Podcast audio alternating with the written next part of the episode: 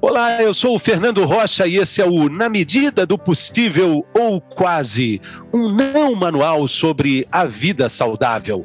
Não manual porque a gente, felizmente, não tem manual.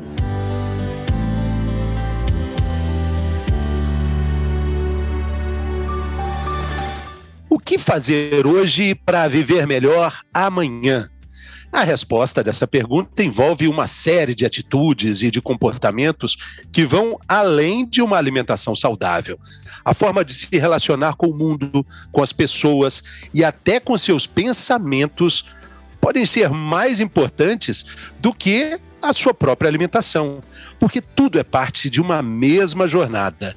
Envelhecer é um processo natural da nossa existência, mas amadurecer entender a jornada, aí é uma escolha pessoal. Nesse episódio, a gente vai falar um pouco sobre isso com a nutricionista Laura Pires, especializada em neuropsiquiatria e uma estudiosa da ciência da vida. Ela acaba de lançar um livro sobre o envelhecer ativo e a gente vai descobrir com ela as formas de seguir essa jornada com saúde e principalmente com plenitude. Bem-vinda, Laura. Alegria receber você aqui. Obrigada, é um prazer estar aqui. Obrigada pelo convite, maravilhoso essa oportunidade.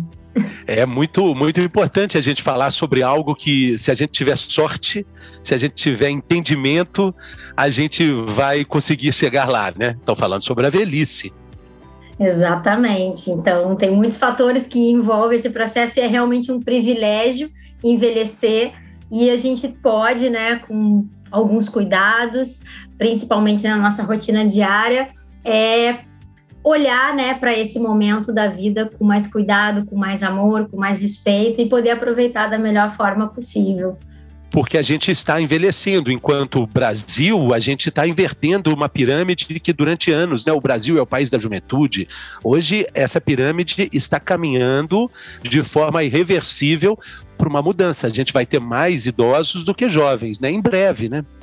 Exatamente. Então, não só o Brasil, mas como o mundo todo está num processo de envelhecimento de uma, de uma população, né, com uma idade acima de 40 anos prevalecendo. Então, o que a gente chamava de pirâmide populacional, a gente já não tem mais esse desenho, esse modelo, onde tem uma base com uma, uma porcentagem grande de natalidade e vai diminuindo essa população. A gente tem uma diminuição da taxa de natalidade no Brasil e a gente tem então um aumento da população jovem para uma população idosa e crescendo assustadoramente no sentido de num maior volume, mas de uma forma muito boa e mostrando né, o que tem evoluído em termos de, de qualidade de vida, de acesso a muitos fatores que, que favorecem né, esse estado.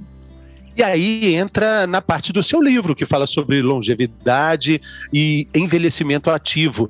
Falei na abertura agora que é, o envelhecimento é inevitável, é um processo natural do nosso organismo, mas o entendimento desse processo aí é muito individualizado, né? É, então assim, a percepção, né, do que é o processo de envelhecer, do que é a velhice, porque envelhecer, na verdade, estamos envelhecendo desde o momento que a gente nasceu. Então, esse é um processo contínuo ao longo da vida, mas ele é diferente para as pessoas, porque a gente tem, né, muitas vezes o entendimento que envelhecer é só a questão da idade, né, questão da idade cronológica, mas o envelhecimento, a velhice é muito mais do que isso. E ter esse olhar, entendimento de cada uma das fases da vida é muito importante de reconhecer o processo da infância, da fase adulta e da velhice. Cada um desses momentos tem suas particularidades, tem suas alegrias, tem suas dificuldades, né? Então tem as suas tem, tem que ter um olhar e um cuidado para cada um desses momentos. E você, no livro, é, faz com que o, o, leitor entenda esse processo de uma maneira muito, muito didática. Você quase pega na mão do leitor para que ele entenda o que você está dizendo, o seu pensamento e com perguntas muito objetivas, né? É, é, o que, que a gente podia dizer sobre isso, assim, dentro das perguntas que você faz quase ao final de, de cada capítulo, é, sobre uma autoavaliação né, do leitor você provoca o leitor com isso. O que, que a gente podia agora, considerando os nossos ouvintes, é, é quais são essas perguntas importantes para a gente entender se está se tá caminhando para um envelhecimento ativo e saudável? Ai, que linda essa sua pergunta. É, me sinto muito feliz porque de verdade eu consegui tocar e trazer a informação e o que eu gostaria através desse livro, né? Que é caminhar junto com o leitor, né? Da gente poder junto construir, reconhecer o que a gente está fazendo dentro da nossa vida, dentro daquelas escolhas possíveis e modificáveis e dentro da trajetória que a gente passou ao longo da vida e nos trouxeram para esse momento presente da leitura. E através desses questionamentos, de forma muito verdadeira, consigo mesmo, ali, só você com você e com aquelas palavras escritas, você identificar todo esse processo para que você possa vislumbrar aspirar uma vida né, ainda melhor, não só de forma individual, porque a gente quer, né, quando a gente olha né, para o cuidado do envelhecimento, para a nossa velhice, é um, um envelhecimento saudável para o todo, né? Entendendo e reconhecendo esse ambiente, por exemplo, que a gente vive, o cuidado com a nossa vida e com os outros e o planeta que a gente vive. Que perguntinhas assim você deixaria de provocação para o nosso ouvinte agora? Vamos falar três perguntas assim, dessas, dessas que são tipo, opa, caiu uma ficha aqui. O que você tem feito na sua, na sua rotina diária que você reconhece hoje que estão contribuindo para alguma dor ou desconforto que você apresenta na sua vida diária que te realmente é, não te permitem fazer tudo que você poderia fazer, mas que tem relação com as suas escolhas. É, em relação à sua alimentação, o que você tem consciência dentro da sua alimentação que te faz mal, te gera dor, azia, refluxo, por exemplo, e você ainda continua tendo esses hábitos. E como que você dorme? Como que é a qualidade do seu sono. É, isso diz muito, né? Eu, eu gosto muito quando você fala sobre os sinais que o corpo dá. Já já a gente vai introduzir a, Ayurveda, que dá todo o norte do livro, que é matéria de seu estudo, do, do, do seu estilo de vida, né? E que, e que tem essa, esse convite para que o tratamento seja como um todo, né? Até o pensamento pode interferir na nossa, na nossa velhice saudável ou não, né? É, é, a, gente, a gente olha pouco para os sinais que o corpo corpo manda, né? Tem uma parte que você fala até de observar o próprio cocô, né? Que é algo importantíssimo para a gente saber como é que está a nossa alimentação. Mas não é só isso. Você acabou de falar da azia. Às vezes a gente convive com uma azia, a gente convive com, com um constipamento, com uma, é, enfim, e acha que está normal, né? E vai levando, né? Exatamente. Então a gente às vezes normatiza algumas situações fisiológicas, né, alterações fisiológicas, mas que na verdade elas estão aí, muitas pessoas têm aí as pessoas, ah, mas é normal, ou é normal da idade, ou é normal, né, da vida, e na verdade a gente precisa ter esse olhar atento. Como você falou, a Ayurveda é uma ciência, é a medicina indiana que entende e reconhece que é, tudo que entra em contato com os nossos cinco sentidos é considerado alimento. A gente não se alimenta só de comida, a gente se alimenta daquilo que a gente vê, daquilo que a gente ouve, daquilo que a gente sente, daquilo que a gente inala. E a gente precisa ter uma boa capacidade de digerir, de assimilar aquilo que a gente está né, entrando em contato e deixar aí, colocar para fora aquilo que não deve fazer parte, né? No nosso sistema fisiológico, então as fezes, a urina, é uma forma da gente excretar e também a gente as questões emocionais, as vivências, então é, digerir bem a situação é muito importante, porque quando a gente não digere alguma coisa, a gente fala, ah, engoliu o sapo, então estou com aquela situação entalada ali no meu sistema, e isso contribui, sim, para o desequilíbrio e desenvolvimento de doenças. Então, ter esse olhar amplo, holístico, no sentido real da palavra holística, do holos, né, de holos de todo, é, e aí isso é muito importante, né, de não ter essa fragmentação do ser porque somos corpo, somos mente, somos espírito, somos espírito.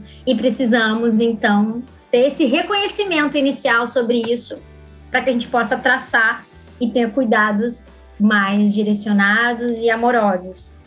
É, teve, teve uma, uma explosão de, de busca da, da, da Ayurveda, Ayurveda durante a pandemia, quando a procura por mais imunidade, por uma vida mais consciente, né?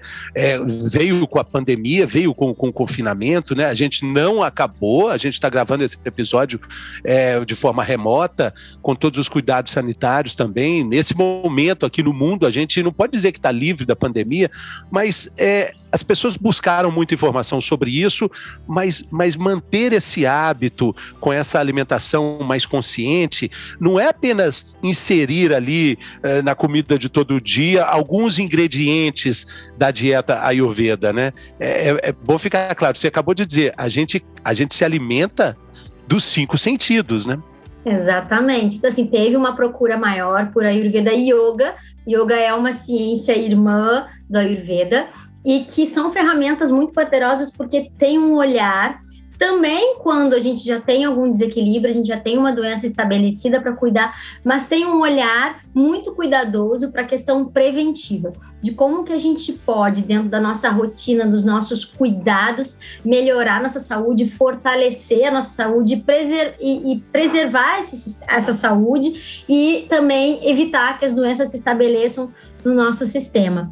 E essa, essa ciência ayurveda é mais do que uma dieta. A alimentação é uma das ferramentas que a gente se utiliza para tratar ou para prevenir as doenças. Então, esse olhar, esse cuidado do modo de preparação, da onde que vem esse alimento, com que, que esse alimento é combinado, quem é essa pessoa que está consumindo, como que ela se sente, aonde que ela está inserida. Isso tudo também é levado em consideração nesse cuidado para ter mais, mais bem-estar e mais equilíbrio.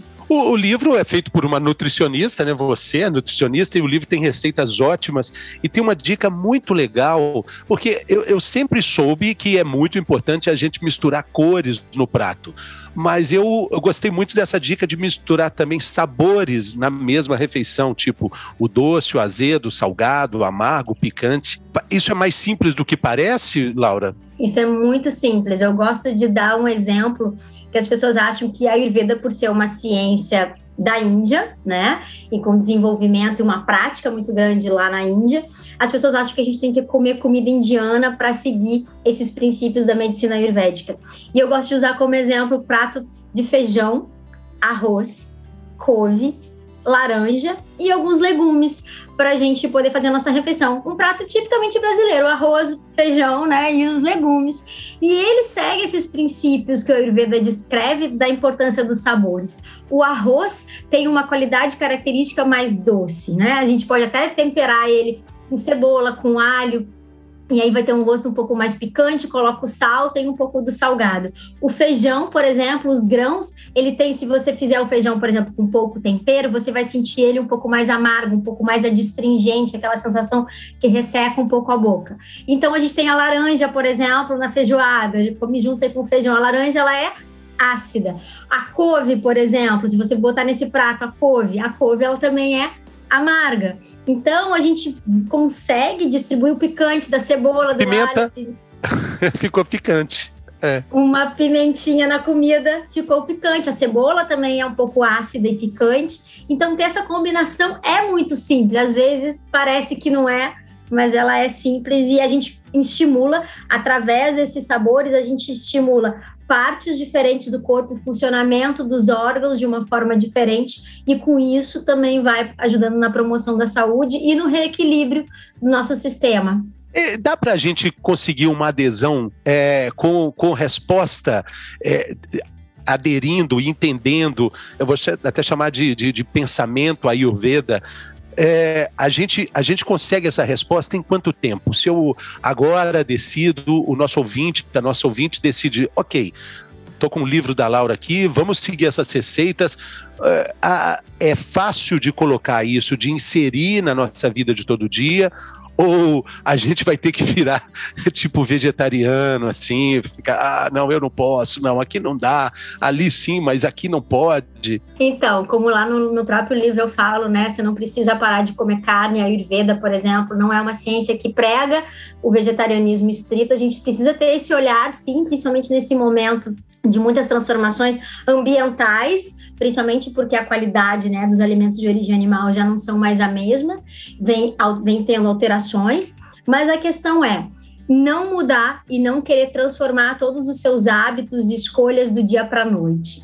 A consciência e o reconhecimento do que os alimentos, do que as combinações, do que essas substâncias geram no nosso sistema, vai fazer com que a gente, de forma consciente, comece a fazer escolhas dia após dia melhor. Então, a minha sugestão é sempre para os alunos, para o leitor, inclusive no livro eu comento sobre isso. Começa a cuidar, por exemplo, da sua refeição no seu jantar. Tudo aquilo que você come à noite vai ter uma influência muito grande, porque a nossa capacidade digestiva à noite ela já não é tão intensa como na hora do almoço. E se a gente comer demais, se a gente comer muita quantidade de comida, comida muito pesada, perto da hora de dormir, isso vai influenciar o sono. Uma, uma noite de sono de forma adequada, em quantidade de horas adequadas, a gente dormindo bem, a gente acorda mais disposto, a gente já consegue viver bem melhor o dia seguinte. Se a nossa noite de sono não é boa, porque a gente ficou ali um tempão tentando digerir aquele alimento, isso vai fazer com que a gente já acorde. E aí a gente escolha alimentos que vão tentar, né, te dar mais energia, te manter acordado, ou então você não vai comer e mesmo tendo, né, uma tendo um pouco de fome, mas você não se sente muito bem. Então, uma noite de sono mal dormida vai influenciar no seu humor, na forma como você se relaciona com as pessoas que estão na sua volta. Então, eu falo para você começar bons hábitos alimentares e não achar que ah, tem regra para isso, aquilo, começa a cuidar do seu jantar, que vai influenciar no seu sono e no seu dia seguinte, inclusive. É, e dentro da linha de observação, a gente é, esqueceu de falar da língua, né? Que diz muito sobre alimentação até na manhã, quando a gente vai escovar o dente. Observar a língua, a textura dela, o, o, o que ela está representando ali tem muito a ver do trabalho do, do nosso estômago, do nosso aparelho digestivo como um todo, né? Exatamente, a língua é um espelho do nosso sistema, do nosso trato digestivo, então é muito importante ter esse olhar. O Ayurveda reconhece que de manhã, quando a gente acordar, é importante olhar para essa língua, se tem muita secreção, se tem muita aquela saburra, e dessa forma a gente também consegue perceber se a gente está digerindo bem. Então, quando a gente fizer a nossa higiene né, dos dentes, é muito importante também limpar a língua, tirar esse excesso de secreção e aí para ter essa percepção. Se a gente também comeu demais à noite ou comeu alimentos que geram muita secreção, muito muco, a tendência é que de manhã a língua ela esteja mais esbranquiçada, com uma, uma saburra mai, maior, né, mais espessa.